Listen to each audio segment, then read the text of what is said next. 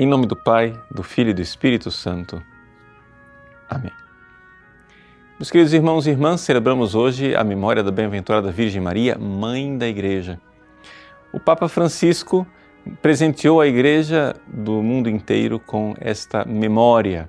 Trata-se de celebrar a Virgem Maria na segunda-feira, logo após a solenidade de Pentecostes, com o título de Mãe da Igreja. Esse título de Maria, Mãe da Igreja, está muito ligado ao Concílio Vaticano II. Durante o Concílio Vaticano II, eh, havia um certo debate com relação à Virgem Maria, e esse debate apareceu muito claro durante a redação da Constituição Dogmática Lumen Gentium. Maria está ali, em toda, todo o seu esplendor, no oitavo capítulo da Constituição Lumengense. Portanto, no dia em que esta Constituição foi promulgada, dia 21 de novembro de 1964, no encerramento da terceira sessão do Concílio Vaticano II, numa solene celebração, uma concelebração com os padres conciliares, o Papa Paulo VI então proclamou Maria como Mãe da Igreja. O significado eh, deste título é muito importante. Por quê? Porque havia uma tendência moderna de interpretar a Virgem Maria de forma minimalista.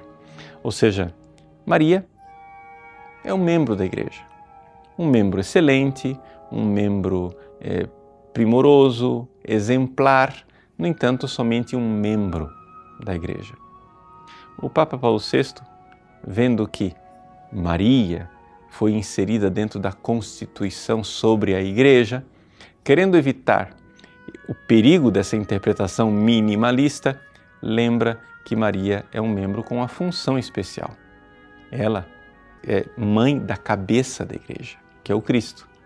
E, portanto, mãe também de cada um dos membros. Porque, como nos recorda São Luís Maria Grignani Montfort, seria uma anomalia, uma monstruosidade que a mãe desse a luz à cabeça e não desse a luz também aos membros. Portanto, a igreja celebra Maria como a mãe da igreja. Por quê? Porque mãe de Cristo, porque ela estava ligada ao Cristo intimamente no mistério da sua encarnação.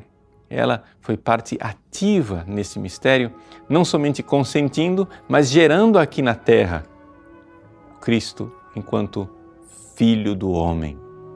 Pois bem, não somente Maria está presente na encarnação, está presente também no mistério da redenção, porque aos pés da cruz, o seu filho Jesus a entrega ao discípulo amado e o discípulo amado a ela, ali fazendo com que, debaixo da cruz, regado pelo sangue de Cristo, os membros do seu corpo sejam também filhos da Virgem Maria.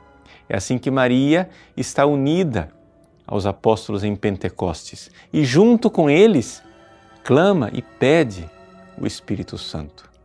É assim que Maria, tendo subido aos céus, agora, de lá, na glória, intercede por cada um de nós.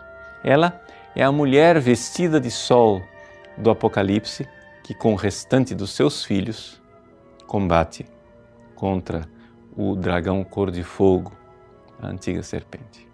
Eis aí a Virgem Maria na sua maternidade, desde o mistério da encarnação até a consumação final da história da Igreja.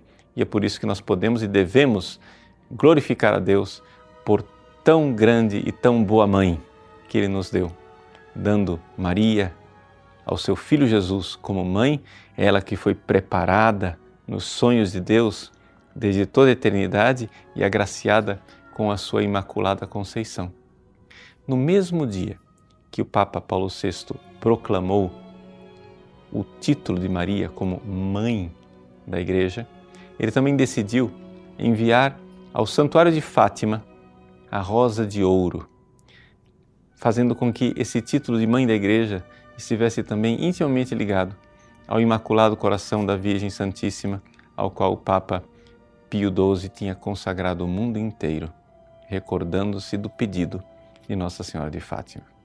Que esta Mãe bondosa, então, reze por nós e reze por nós, povo brasileiro e povo português, para que ela seja mãe nossa e mãe da Igreja. Deus abençoe você. Em nome do Pai e do Filho e do Espírito Santo. Amém.